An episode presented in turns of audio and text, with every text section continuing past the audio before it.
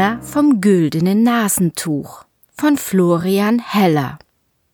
Es war einmal vor langer Zeit in einem weit entfernten Land ein König von großem Reichtum und reinem Herzen. Dem König mangelte es an nichts und er hatte von allem reichlich. Dennoch, oder vielleicht gerade deshalb, fand er, dass eine solch fade Beschreibung ihm nicht gerecht wurde.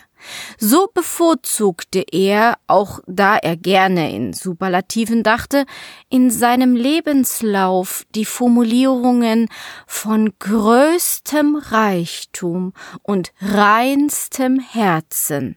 Und tatsächlich war sein Reichtum so groß, dass er alles und jeden im Land besaß, und sein Herz war so rein, dass er keinem anderen Menschen etwas Böses wollte, gleichwohl ob es sich dabei um einen ehrbaren Kaufmann oder um einen dreckigen Fronarbeiter handeln mochte.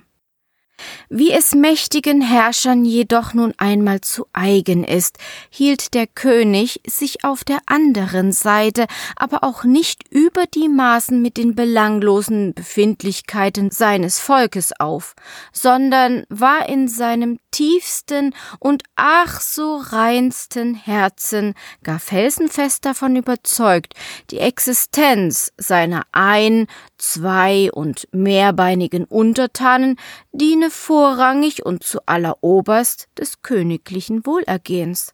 Denn zu was anderem sollte es Könige auch geben, wenn nicht dazu, alles und jeden allein wegen des Verlaufs einiger Blutlinien zu beherrschen? Man solle sich daher über diese seine etwas laxe Gesinnung dem Volke gegenüber also nicht immer so zieren, ließ er des Öfteren verlauten, sondern lieber froh sein, keinem der fremdländischen Herrscher ausgeliefert zu sein, von denen viele, wie der König bei mannigfaltigen Gelegenheiten versicherte, es wesentlich weniger gut mit ihren Völkern meinten, als er es für gewöhnlich tat. Willkür, Sadismus und Tyrannei, pflegte er bei solchen Gelegenheiten hinzuzufügen, seien im Auslande vielerorts an der Tagesordnung. Da könne hierzulande nun wirklich keiner über die ein oder andere passiv verursachte Unpässlichkeit klagen.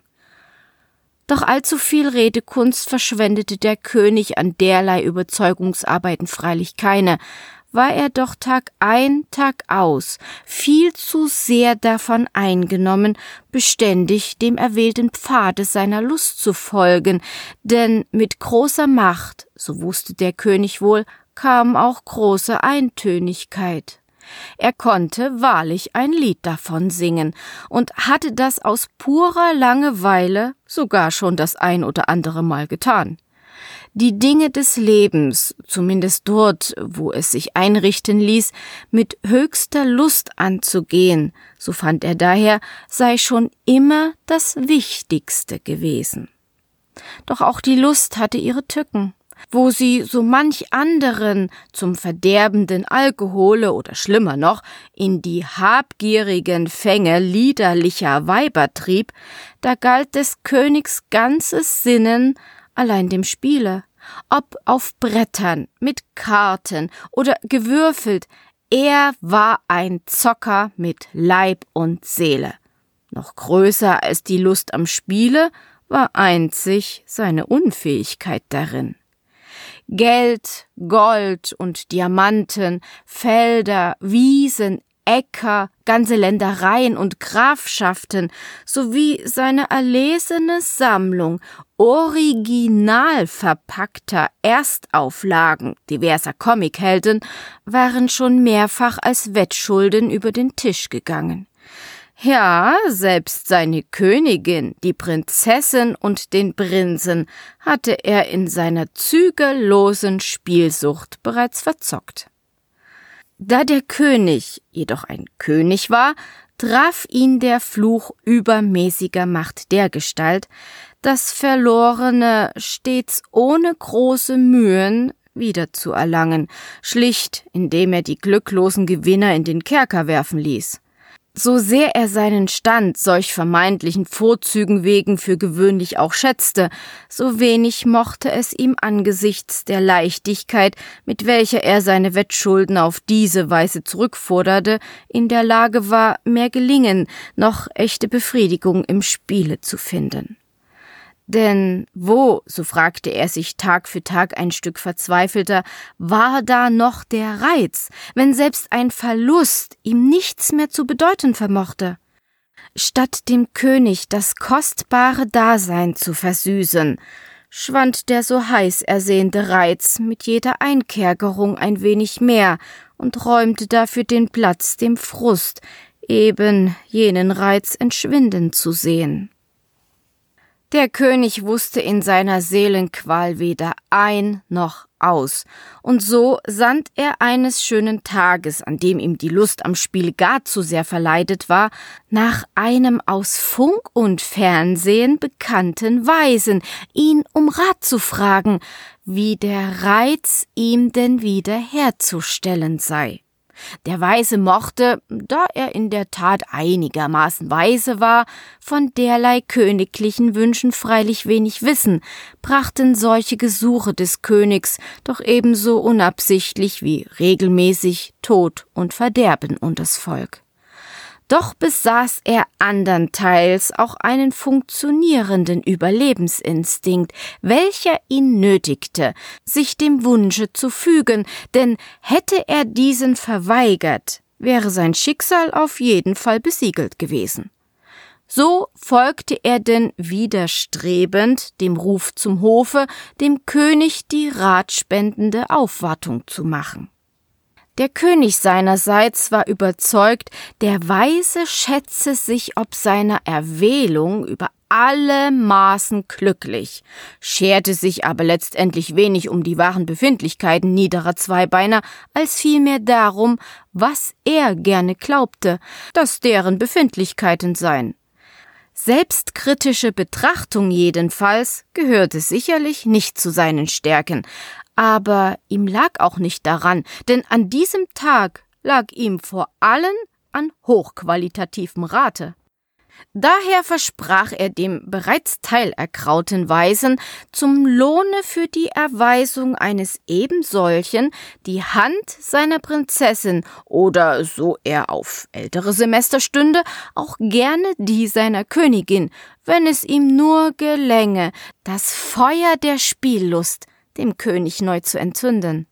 Der Weise begann mit der Bedacht eines Drahtseiltänzers, den nur eine einzige leichtfertige Regung in den Abgrund zu stürzen vermochte, sehr wohl um den Weg zur Linderung der königlichen Qualen zu wissen, nur um dann, da er nun schon einmal mit der lockenden Wurst in der Hand in der Höhle des hungrigen Löwen saß, allen vorsichtigen Bedacht hinfortzuwerfen und mit seiner weiteren Rede dann voll aufs Ganze zu gehen.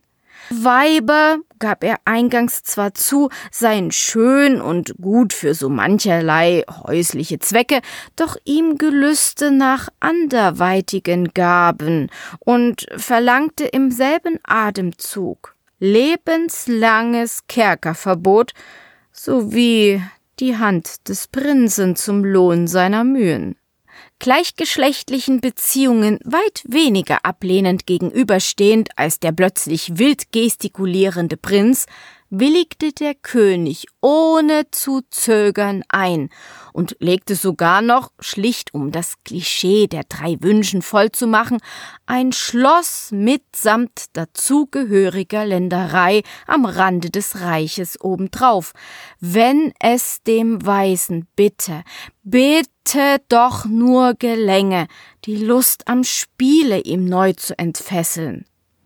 Durchaus überrascht von der Aufgeschlossenheit des Königs seinen Forderungen gegenüber, leckte der Weise sich in Vorfreude noch schnell die Lippen, dann riet er dem König in pompösen Worten und mit gut platzierten Pausen versehen, in Zukunft die Fertigkeiten im Spiele statt mit zweibeinigem Leibeigentum doch besser mit Gegnern seines eigenen Standes zu messen. Der König nickte vorgeblich wissend, dann schüttelte er zuerst den Kopf, um den Blick hernach gänzlich in Unverständnis abgleiten zu lassen. Langsam erhob sich der dem Volke hinlänglich bekannte und scherzhaft als Marterpfahl betitelte Zeigefinger des Königs aus dessen Faust, um der Wache das Abgangsgeleit des Weisen aus dem Thronsaal sowie dem Leben zu signalisieren. Da führte dieser rasch weiter aus, er meine andere Könige, mit denen sich der reinherzige König messen solle, da denen der Wettverlust nicht so ohne weiteres wieder abgenommen werden könne. Dieser weiteren Ausführung folgten einige schicksalsschwere Sekunden, und diesen wiederum die Erlösung aller Beteiligten. Der Blick des Königs erhellte sich anerkennend, und der Marterpfahl zog sich fast ein wenig bedauernd in die Faust zurück. Der Monarch schlug sich zuerst an die eigene Stirn und dann gut gelaunt auf die Schulter des Weisen. Wer so viel Macht wie er besäße, erklärte er seine Begriffsstutzigkeit lax abwiegend, dem sei ein Übermaß an Intellekt ohnehin nur im Wege und überhaupt sei der Ratschlag des Weisen eine ganz und gar exzellente Idee welche nicht nur einen, sondern in der Tat sogar eine ganze Heerschar von Prinzen wert sei. Begeistert ließ er daraufhin zumindest den verfügbaren Prinzen in Ketten legen und wild zappelnd auf einen Karren werfen. Dann überschrieb er dem Weisen Schloss Neu-Rammstein nebst der umliegenden Länderei und befahl schließlich die Entsendung von Boten ins angrenzende Reich, um den dortigen König umgehend zum Spiele zu laden. Der König des angrenzenden Reiches jedoch war ein Mann von wesentlich unreinerem Herzen, als es jenes unseres eigenen Königs war. Es handelt sich bei ihm um einen Despoten, der mit und unter Menschen nicht nur aus ungeschickten Umständen heraus, sondern gar aus reiner Bosheit Ungemach zu bereiten vermochte. So hatte dieser den reinherzigen König bereits vor langer Zeit und in aller internationaler Öffentlichkeit einen leichtsinnigen Idioten genannt, ihn mit dem Spitznamen King Depp bedacht und daraufhin die Grenzen seines Reiches dicht gemacht. Seither hatte sich in den bilateralen Beziehungen beider Reiche nicht viel getan, und so fielen die Boten des königlichen Spielangebots wie die Fliegen bei dem erfolglosen Versuch, die Kunde aus dem eigenen Reiche hinaus in das angrenzende zu tragen, ohne die Botschaft je ans Ohr des Empfängers zu bringen.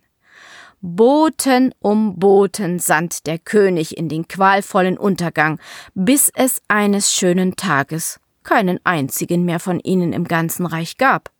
In der Agonie, um die Lösung seines Unwohlseins zu wissen, ohne diese jedoch umsetzen zu können, wusste der reinherzige König sich keinen anderen Rat mehr, als in den internationalen Chat einzusteigen, aus welchem er sich bereits vor Jahren zurückgezogen hatte, um den Schmähungen zu entgehen und dessen Zugang er auch dem eigenen Volke per Firewall verwehrte.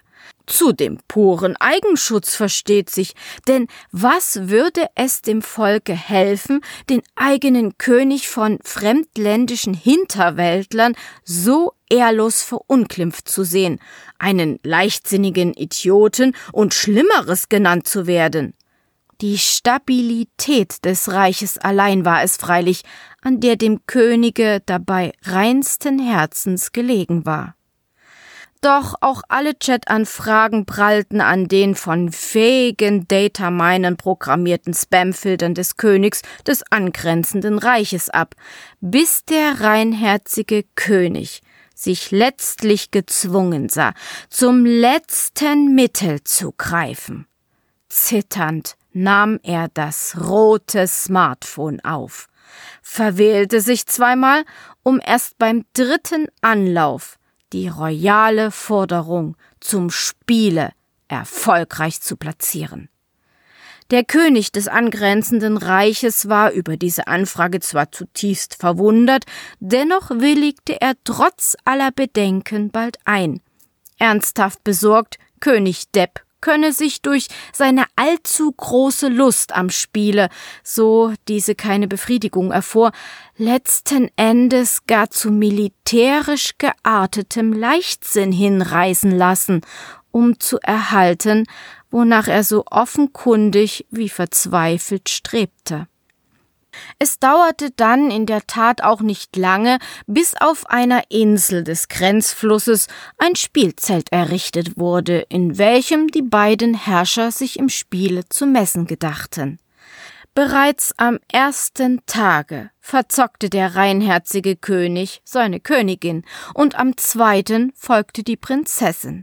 Am dritten Tage wanderte mangels eines Prinzen das Gut Neuramstein über den Tisch, und von da an ging es mit dem Glücke erst richtig bergab.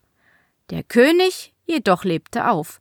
Nun, da der Reiz ihm endlich wiederhergestellt war, verspielte er freudig Länderei um Länderei und suhlte sich derweil im wohligen und so lange entbehrten Gefühl des wahren Verlustes. Und wäre ihm nicht das in jenem Augenblicke liebste Ding auf der ganzen weiten Welt abhanden gekommen, so wäre er bald der König von gar nichts mehr gewesen. Doch das Schicksal meinte es besser mit ihm als mit seinem Volke. Da fletzte er eines schlimmen Abends mehr als er saß, sich von einem kräftezehrenden Spieltag erholend auf dem Throne und bedachte sich zu schneuzen. Doch, o oh Schreck, sein so heiß geliebtes Nasentuch ward vermisst. Jede Tasche im Gewand und sein opulentes Königskostüm besaß davon eine Menge. Wendete er gleich mehrmals nach außen, aber kein Nasentuch war darin zu finden. Verzweifelt eilte er unter Missachtung der wenigen im Reiche geltenden Verkehrsregeln zurück ins Spielzelt. Doch auch dort blieb das Nasentuch unauffindbar. Da ward es dem Könige zu viel der Trübsal. Bittere Tränen weinend fiel er auf die Knie und beklagte laut den einen Verlust, den nicht zu tragen er imstande war das Nasentuch, das geliebte Nasentuch, so kunstvoll und reich mit Gold bestückt. Gold an sich war ihm zwar durchaus lieb und teuer, doch nicht mehr als jeder andere Rohstoff auch, der eine wichtige Basis für die Unterhaltungselektronik bildete. Und so stellte das Tuch ihm trotz des durchaus ansehnlichen Materialwertes zu allervorderst einen sentimentalen Verlust dar. Hatte er doch schon als Kind bereits in dieses eine Nasentuch gerotzt und war sich sicher gewesen, dass auch der letzte ehrwürdige Schmutz aus seiner Nase dereinst von diesem kostbaren Tuche geborgen werden würde noch auf den Knien. Im Spielzelte die Tragödie beweinend, streifte ihn bereits der erste Verdacht. Der König des angrenzenden Reiches könnte, unreinen Herzens, wie der ehrlose Halunke es nun einmal war, sich des Tuches bemächtigt haben, nur aus dem verabscheuungswürdigen Wunsche heraus, dem reinherzigen König damit Trübsal zu bereiten.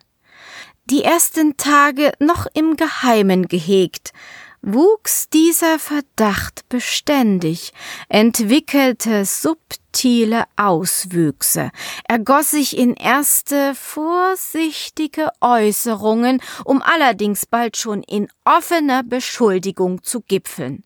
In höchster Unbill griff der reinherzige König schließlich zum roten Smartphone, rief den König des angrenzenden Reiches an, fragte ihn zuerst noch an den Grenzen seiner Beherrschung wandelnd, ob dieser etwas vom Verbleibe des Nasentuchs wisse, um ihn dann, ohne überhaupt erst eine Antwort auf die Frage abzuwarten, gerade raus des Diebstahls zu bezichtigen. Der König des angrenzenden Reiches jedoch leugnete jedwedes Wissen um den Verbleib des, wie er es herablassend nannte, schleimigen Rotztuchs, worauf er vom reinherzigen Könige erbost aufgefordert wurde, nochmals streng nachzudenken.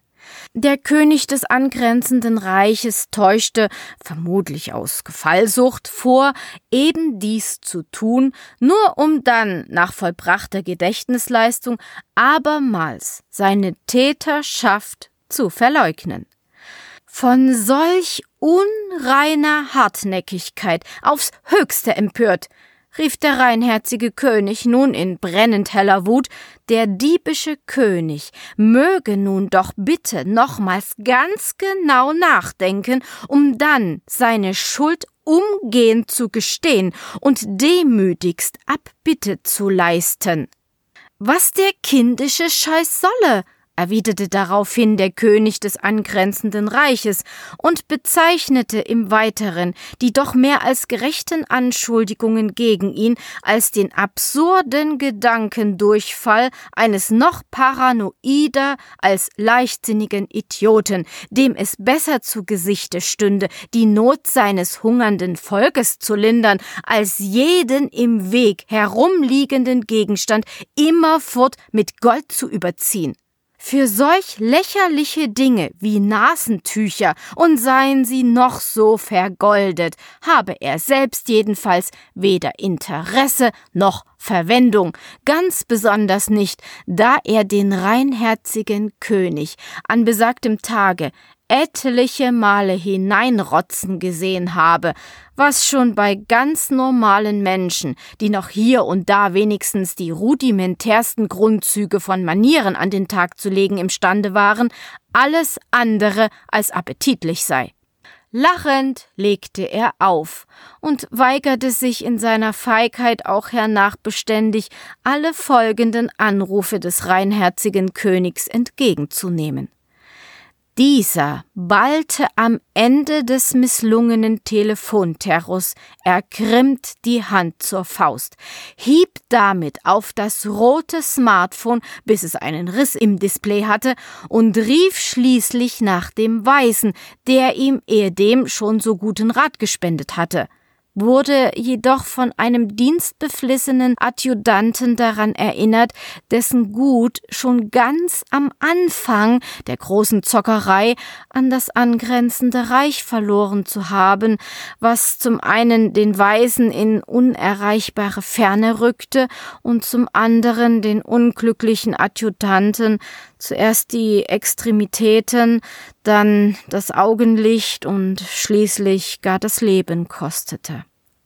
Der reinherzige König indes fand, den Rat des Weisen zur Wiederbeschaffung des Nasentuchs entbehren zu müssen, könne gar nicht angehen und gab kurzerhand den Befehl zum Einmarsche in das angrenzende Königreich, um dort zuerst den Weisen wieder zu beschaffen und mit dessen Rat schließlich das güldene Nasentuch.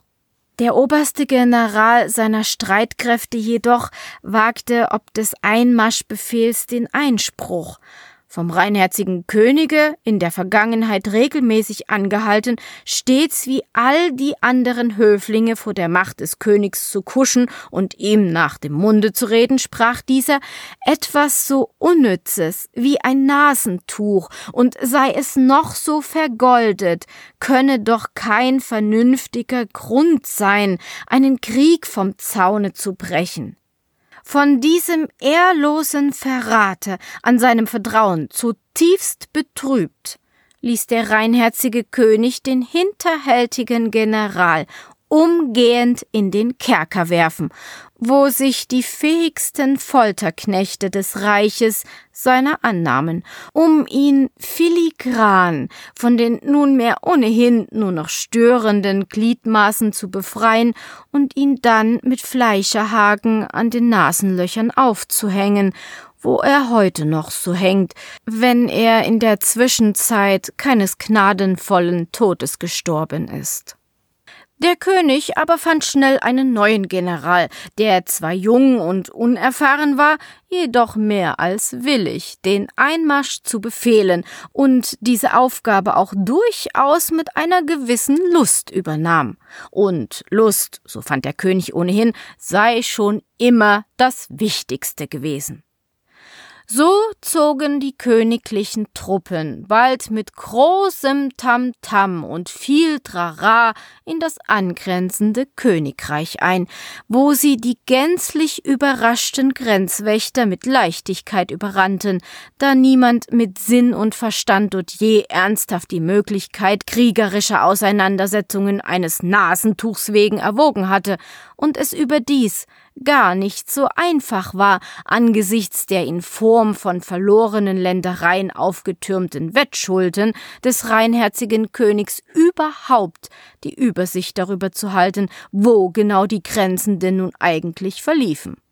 In seiner Zurückgezogenheit von all diesen Vorkommnissen wenig ahnend, hatte der Weise viele Monate glücklich und zufrieden gemeinsam mit seinem Prinzen auf Schloss Neuramstein residiert, wo er sich dessen Entwicklung zur Prinzin widmete, und wenn neben den neckischen Zänkereien zwischen den beiden Zeit dafür blieb, dem Monde beim Zu- und Abnehmen zuschaute.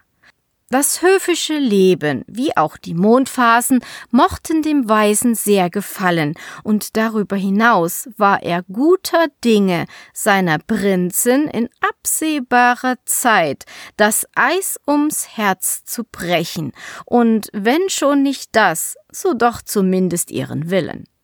Nichts hatte bis dahin sein Glück zu trüben vermocht. Selbst die Überschreibung an das angrenzende Königreich war ihm mehr als Segen denn als Fluch erschienen. Bis eines Tages die Truppen des reinherzigen Königs vor dem Schlosse aufmarschierten und dessen Anschluss an die gute und gerechte Sache der Rückholung des güldenen Nasentuchs verlangten. Dem Weisen war wohl bewusst, dass selbst oder vielleicht gerade einem ausnehmend intelligent argumentierten Wortzwist mit uniformierten Raufbolden im Auftrag eines Idioten nur wenig Aussicht auf Erfolg beschieden war. Den Bückling zu geben, entschloss er sich daher und bot den Heerführern wohlwollend an, sich zu nehmen, was sie wollten, und auch vor Plünderung, Vergewaltigung und Mord nicht zurückzuschrecken, falls ihnen der Sinn nach derlei Vergnügungen stand. Nur ihm und seiner Prinzin, so fuhr der Weise demütig fort, möge das Leben gewährt bleiben, welches er ihnen beiden ausersehen habe. Doch noch ehe er ausgesprochen hatte, ward er bereits von starken Soldatenarmen in eine Ordonnanzuniform gesteckt. Vor vielen Jahren hatte der Weise einst eine Kochsendung moderiert, der seinerzeit, trotz des beständigen Mangels an Grundnahrungsmitteln, im Reich gute Einschaltquoten beschieden waren, woran man sich in der Heeresleitung angesichts seiner jetzigen Verwendung in den Streitkräften offenbar selbst heute noch wohlwollend erinnerte. Die Prinzin dagegen wurde der Handschellen sowie, schlimmer noch, ihre feminisiert maskulinen Anmut beraubt und nachdem sie einige neckische Soldatenspielereien durchstanden hatte, in die tröge Uniform des gemeinen Kanonenfutters verpackt, in welcher sie den verlangenden Blick des Weisen fortan nur noch aus der Ferne zu erquicken vermochte. Ansonsten aber folgte man der Einladung des Weisen aufs Wort. Bei Tag wie auch bei Nacht war auf dem ganzen Gut viel Gelächter und noch mehr vom Gegenteil zu hören.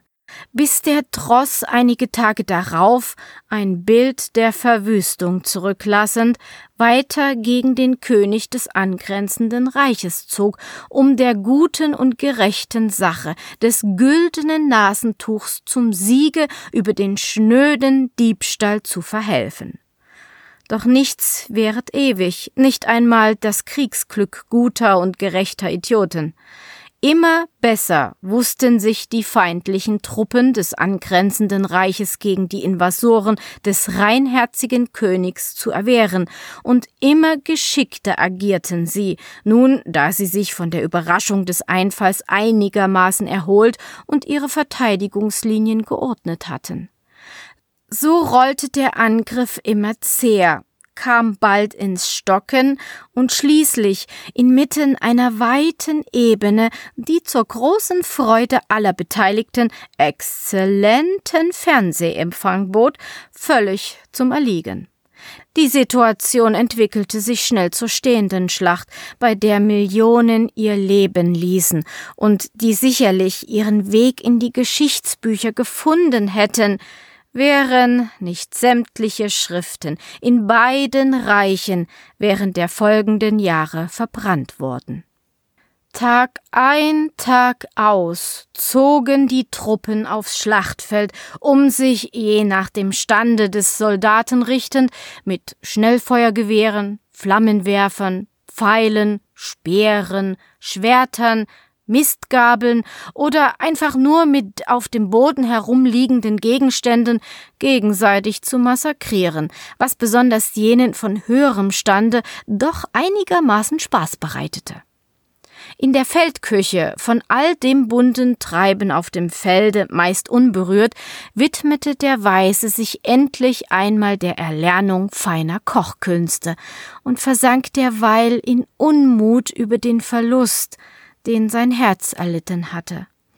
Ach, wie wenig lebenswert ihm die Existenz doch ohne seine holte Prinzin an der Seite mehr deuchte. Eines schrecklichen Tages dann, an dem die Prinzin des Morgens in das Schlachtfeld zog und des Abends nicht mehr wiederkehrte, reichte es dem Weisen. Seiner Muse beraubt, weinte er lang und gar bitterlich die herzzerreißenden Tränen des endgültigen Verlustes. Dann erhob er sich und ging, keine Konsequenzen mehr fürchtend, hin zu den Heeresführern, ihnen zu klagen, was dieser Krieg denn für einen Sinn haben mochte, wenn doch nicht nur den durch sinnloses Gemetzel der drohenden Überbevölkerung in beiden Reichen Herr zu werden ein Ding, so unnütz wie ein Nasentuch jedenfalls, und sei es noch so gülden, könne kein vernünftiger Grund sein, einen Krieg vom Zaune zu brechen. Die Heerführer jedoch vernahmen die Klage des Weisen nur mit halbem Ohr.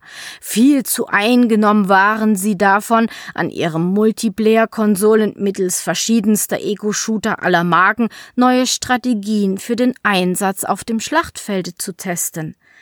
So nickten sie die Vorschläge des Weisen lediglich abwesend ab und sprachen ihm halbherzig Dank aus für seinen, wie es hieß, durchaus guten und bedenkenswerten Vorschlag, die Bevölkerungsexplosion einzudämmen, wimmelten ihn dann jedoch für weitergehende Diskussionen mit dem freundlichen, vor allem aber bestimmten Verweise auf den Internetauftritt des Militärs ab auf den Einwand des Weisen hin, sich vom Austausch mit einer Internetseite nur sehr eingeschränktem Disput erwarten zu können, wurde er kurzer wie starker Hand des Raumes verwiesen, damit die Heeresführer endlich ihre begonnenen Spiele in Ruhe zu Ende zocken konnten.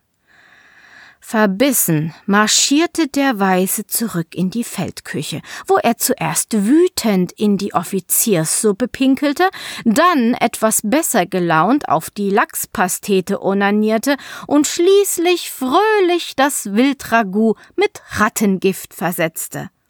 Einigermaßen zufrieden mit sich selbst und dem zukünftigen Unglücke einiger höherer Ordensträger bereitete er dann schon beinahe in Ekstase als zusätzliches Schmankerl und albern über diese Spezialzutat kichernd eine braune Pastete zu und setzte sich hernach entspannt an den Computer, wo er die Webseite des Militärs aufrief.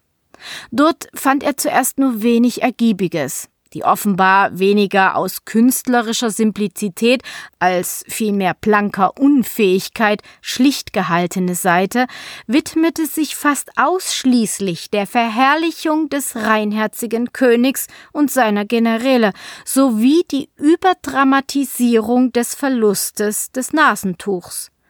Der geschönte Lebenslauf des reinherzigen Königs war umgeben von Links auf mannigfaltige Abbildungen des vergoltenen Rotzlappens. Lediglich die FAQs enthielten so etwas wie echte Informationen, die sich allerdings ausschließlich in der Lösung hin und wieder auftretender Login-Probleme verschiedener Ego-Shooter erschöpfte während er so vor lauter Frust mit dem Gedanken an die Bewerkstelligung einer Virenverseuchung der Seite spielte, stieg aus einem entlegeneren Winkel seines Gehirns eine Idee auf, die zuerst gänzlich unbedacht auf der dem Intellekt abgewandten Seite seines Denkens auftauchte, dort wohl ihrer Offensichtlichkeit wegen, die kein weiteres Nachdenken erforderte, eine Weile ohne größere Aufmerksamkeit zu erregen herumdümpelte, ehe sie mehr zufällig in eine Strömung geriet, welche sie langsam, aber sicher in den Fokus der Aufmerksamkeit des Weisen trieb.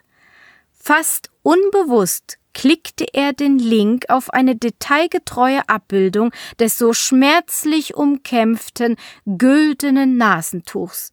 Dann explodierte die Idee vollständig entwickelt in sein Bewusstsein. Voll frischer Rachegedanken machte er sich wohlgemut ans Werk. Mit einigen Extra-Rationen Käse im Gordon Bleu gewann er schnell die Gunst der Kriegsschneider. Diese Gunst, die so zielgerichtet und wenig selbstlos wie jede andere Gunst auch existierte, nutzte er, um alsbald eine naturgetreue, in der Kriegsschneiderei angefertigte Kopie des Nasentuchs in den Händen zu halten. Die Antwort auf die Frage, was er denn damit bezwecke, erübrigte sich rasch, als die Kriegsschneider allesamt am letzten Cordon Bleu auf beinahe wundersame Weise gleichzeitig erstickten. Diese schon sehr unwahrscheinlich anmutende Tragödie hernach lautstark in seiner Küche beklagend, brach der Weise alsbald gekonnt in Tränen scheinbar gekränkten Berufsstolzes aus und rief schließlich so laut, dass es jeder in der Kantine hören konnte, nicht weiter hinter den Linien mehr in Frieden kochen zu können, wenn das güldene Nasentuch von so vielen Männern mit ihrem Blute hart umkämpft dort draußen in den Händen des garstigen Feindes der Rückholung zum einzig wahren König harrte. Dann warf er die Schürze in die Ecke und eilte mit den besten rostfreien Küchenmessern bewaffnet in das Gemetzel, wo er durch mehr Glück als Verstand bis in die Abendstunden überlebte, um dann schließlich wie durch ein Wunder mit dem falschen Nasentuch in die Höhe gereckt als strahlender Kriegsheld vom Felde wiederzukehren. Die Freude war groß im Reich. Auf jubelnden Händen wurde der Weiße vom Schlachtfeld bis direkt vor das reinherzigen Königs Thron getragen. Dieser brach in Tränen des Glückes aus, als er das lang ersehnte Nasentuch endlich wieder liebkosen konnte, und er ließ es sich auch nicht nehmen, gleich mehrmals ordentlich vor laufender Kamera hineinzurotzen, um es dann weiter zu liebkosen. So vollendet war das Glück des reinherzigen Königs, dass die Liebkosungen des Rotztuchs kein Ende mehr zu nehmen schienen. Vor dem Throne kniend harrte der Weise indes geduldig und mit immer mehr versteinertem Gesicht dem Ende der royalen Euphorie, bis er, als er sich nach einigen Stunden beim gelangweilten Herumpobeln in der eigenen Nase ertappte, schließlich das Wort ergriff, nur um nicht länger schweigend dem Anblick des ekelerregenden königlichen Glückes ausgesetzt zu sein. Mit zuckersüßer Stimme empfahl er dem reinherzigen Könige, doch besser rasch den Krieg zu beenden, die Truppen zurückzurufen und eiligst in Verhandlungen mit dem König des angrenzenden Reiches zu treten, solange dieser noch gewillt sein mochte, statt den Krieg bis zum bitteren Ende zu fechten, die Zustände der Zeit vor dem unseligen Spiele wiederherzustellen, um unnötige weitere Schlachtereien zu vermeiden. Bereits noch während er es sprach, schalt der Weise sich schon einen Narren, konnte den Untertanen des reinherzigen Königs doch eigentlich gar nichts Besseres passieren, als von dem Idioten befreit und in das angrenzende Königreich eingegliedert zu werden. Doch da waren die Worte schon gesprochen und die Gelegenheit, den reinherzigen König in sein Ende laufen zu lassen, vertan. Mit jener gewissen Beiläufigkeit, die mächtige Personen oft zu eigen ist, rief der reinherzige König auf diese Empfehlung hin die Truppen zurück und reichte dem Weißen das rote Smartphone, den Frieden mit dem König des angrenzenden Reiches doch bitte an seiner Stadt auszuhandeln. Die sich dadurch ergebende Chance für den Weisen, den soeben begangenen Fehler durch grobschlächtiges Auftreten und lächerliches Benehmen wiedergutzumachen, scheiterte jedoch an der schon beängstigend zu nennenden Friedenswilligkeit seines Verhandlungspartners, der sofort auf das Angebot der Wiederherstellung des Status quo ante einging, ohne dem Weisen überhaupt die Gelegenheit zu geben, die Verhandlungen durch überzogene Forderungen und andere Pflegeleien scheitern zu lassen. Und so wurden die alten Grenzen beider Reiche wiederhergestellt, und selbst die Königin und die Prinzessin kehrten an die Seite des reinherzigen Königs zurück, und wenn schon nicht alles, so wäre doch vieles oder zumindest einiges wieder wie ehedem gewesen. Hätte die Königin nicht am Vorabend der offiziellen Festivitäten zur Wiedererlangung des Nasentuches den größten und letzten Fehler ihres Lebens begangen. Seit die Königin und die Prinzessin im angrenzenden Königreich zur Schmähung als Kriegshuren durch die endlosen und feindlich gesonnenen Reihen wenig sensibler Frontsoldaten gereicht worden waren, war ihnen ein stark gebückter Gang zu eigen. Und so kam es zu dem Unglücke, dass der Königin beim Putzen unter dem Throne des reinherzigen Königs das ins Auge stach, was den Augen aufrechtgehender Menschen bislang verborgen geblieben war.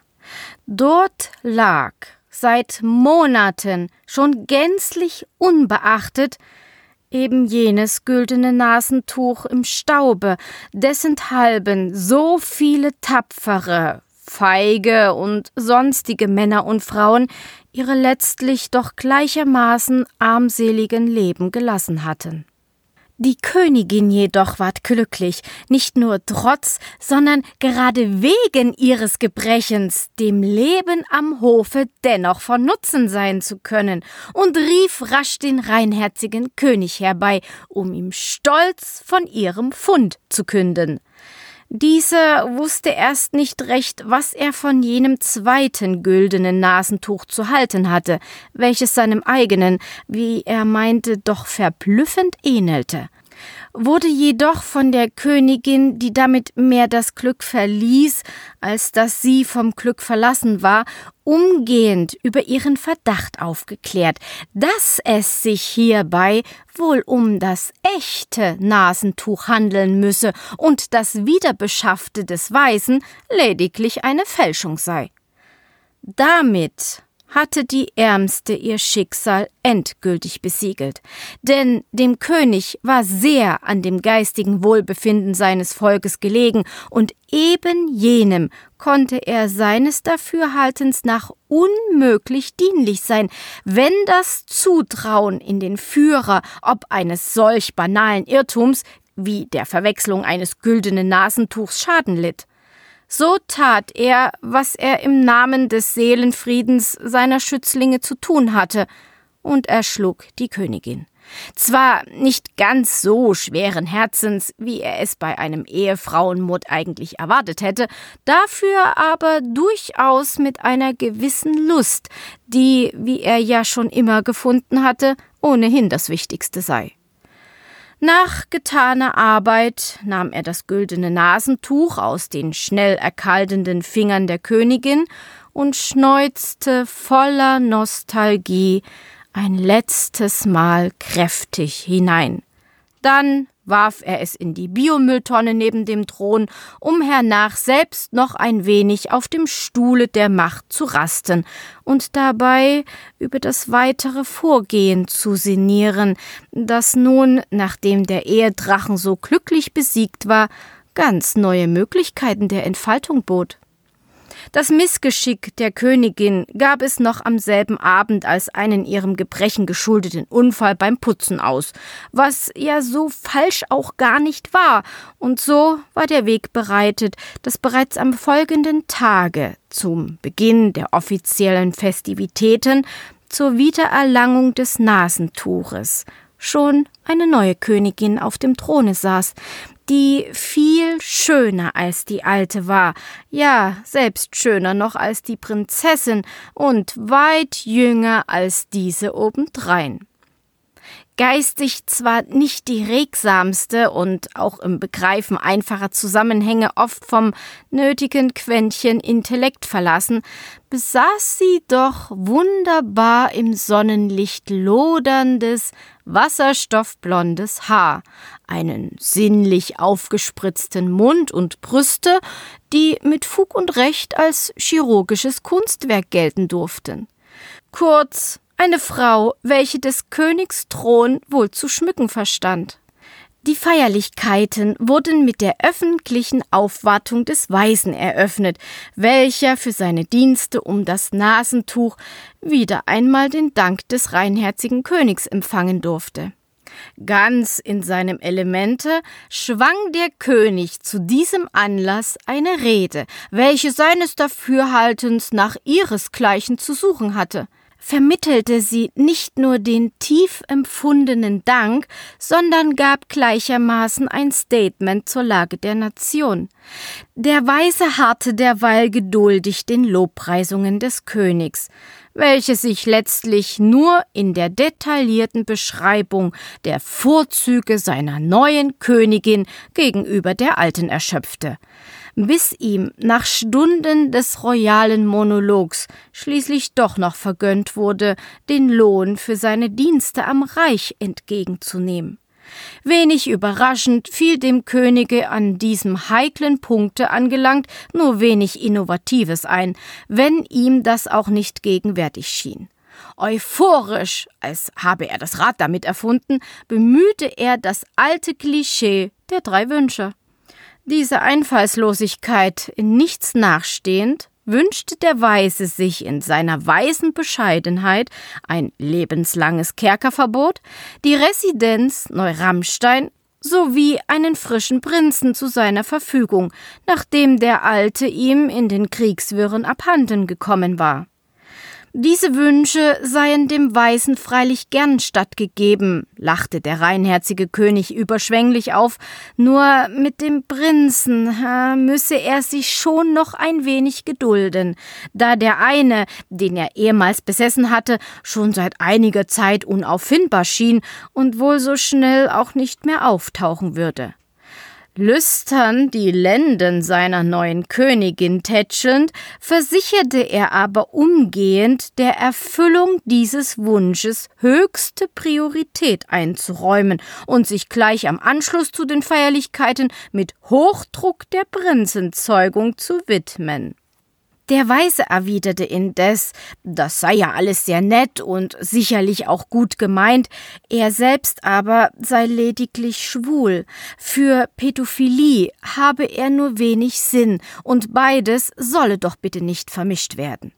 Außerdem sei er mittlerweile doch schon in einem recht fortgeschrittenen Alter, womit ihm für das Warten auf die Geschlechtsreife eines bislang noch ungeborenen Prinzchens doch bei aller Liebe nicht die nötige Zeit verbleibe. Das sah der reinherzige König ein und gerne, versicherte er, hätte er dem Weisen den Wunsch erfüllt, doch einfach so ließ es sich nicht mal für einen König, und mochte dieser noch so reinen Herzens sein, ein Prinz herbeizaubern. Nur eine Prinzessin, klagte er weinerlich, sei ihm noch verblieben, und die wäre er am liebsten losgeworden, so gebückt, wie sie dieser Tage durch ihr armseliges Leben ging ob der Weise sich wirklich nicht auch lediglich mit ihr zufrieden geben könne? Dann, mitten in der Klage um die körperlichen Unzulänglichkeiten der ihm verbliebenen Familie, kam dem König wieder einmal eine dieser Ideen, für die er weit über die Grenzen seines Reiches hinaus gefürchtet war. Nach kurzer Rücksprache mit der neuen Königin, wo sie denn ihre Brüste her habe, ließ er die Prinzessin in Ketten werfen und sie, nicht minder zappelnd, als der Prinz es ehedem getan hatte, dem Chirurgen der königlichen Oberweite zur Geschlechtsumwandlung überstellen obwohl der Weise seine Zweifel an der Qualität einer dergestalt erzeugten Prinzen hatte und sich auch nicht scheute, dem König offen seine Vorliebe für feminine, aber doch eben natürlich gewachsene Mannsbilder zu gestehen, konnte er eine Woche darauf nicht umhin, sich vom Ergebnis der Operation beeindruckt zu zeigen. Die neugeborene Prinzin verband alle Vorzüge männlicher Sexualität mit der erhabenen Sanftheit weiblicher Formen und hatte überdies Hand wie Fußschellen bereits ab Werk implantiert. Der Clou aber war eine Fernbedienung, welche die vorübergehende Außerfunktionssetzung bewegungswichtiger Sehnen auf Distanz erlaubte. Diese komfortable Möglichkeit der Prinzin zu Zeiten, in denen sie vielleicht gerade einmal ihrem Unmut über das, was man mit ihr vorhatte, über Gebühr Luft zu machen beabsichtigte, sozusagen per Knopfdruck vollste Kooperation abzuringen, tat ihr Übriges zur Zufriedenheit des Weisen. In Experimentierlaune band er die Prinzin sogleich los und ließ sie laufen, um sie nach hundert Metern panischer Flucht testweise abzuschalten, worauf die Prinzin in der Tat hilflos zusammenklappte und so im Schmutze liegen blieb, wie sie hingefallen war.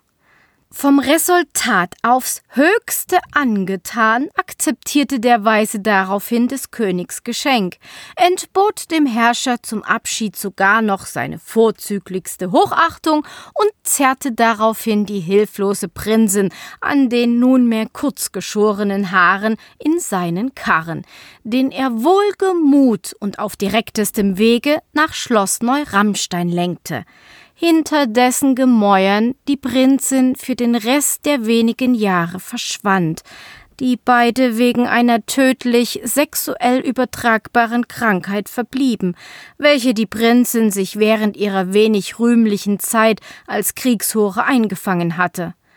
Nur hin und wieder wurde ihre Stimme von vorübergehenden Wanderern in den Momenten höchster Ekstase vernommen. Der König reinen Herzens und mit ihm sein ganzes Reich fanden schnell zum vorläufigen Frieden zurück. Alle waren glücklich, und die, die es nicht waren, taten zumindest so, als ob sie es wären, um nicht Schlimmeres herauszufordern. Die Millionen und Abermillionen Kriegsopfer waren binnen Wochenfrist vergessen, und keinen Monat später konnte der König selbst sich nicht einmal mehr daran erinnern, dass ihm jemals etwas vermisst gegangen war, geschweige denn, dass er für ein so unnützes Ding wie ein Nasentuch und sei es auch noch so gülden, jemals einen Krieg vom Zaune gebrochen hatte. Den Kopf endlich frei für wichtigere Dinge, machte er sich dann auch hurtig und mit der ihm typischen Lust daran, die nächste Sau durchs Königreich zu treiben. Dieses Mal ging es den Rauchern an den Kragen. Der König aber ward glücklich und zufrieden, und wäre er nicht drei Jahre später jämmerlich an einer Quecksilbervergiftung gestorben, die er sich nur einfing, weil er auf der Suche nach einem Unsterblichkeitselixier dem wirren Gefasel eines zwielichtigen Alchemisten mehr Glauben als den Warnungen seiner universitär ausgebildeten Medizinern schenkte. So lebte er noch heute. Sie hörten Die Meer vom güldenen Nasentuch, geschrieben von Florian Heller, gesprochen von Anja Klukas. Eine Produktion von bottis.de.